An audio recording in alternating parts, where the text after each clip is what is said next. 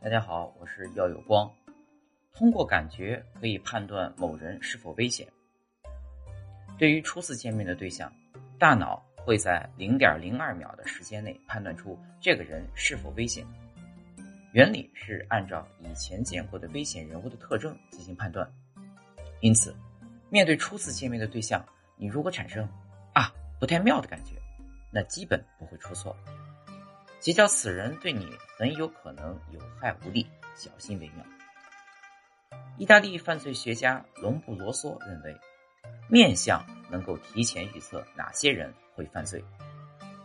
一八七八年，在他出版的《犯罪人类》中提到，百分之三十左右的犯罪者是天生的，基因里注定了他们将来会犯罪，并且与社会和个人环境有关。天生犯罪人的身体和精神上往往有许多相同之处。尤其是面部特征。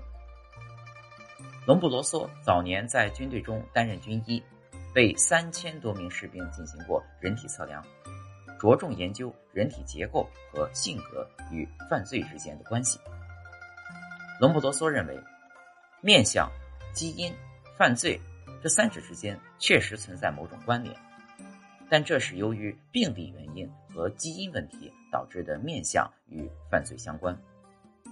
从科学的角度来说，更倾向于在健康的人群中，面相和犯罪无关，既能找到面相凶悍的犯罪者，也能找到慈眉善目的犯罪者。人们常说“相由心生”，但也有人说“人不可貌相”。其实，在没犯罪前，我们每个人都是潜在的犯罪者，只是概率大小不同而已。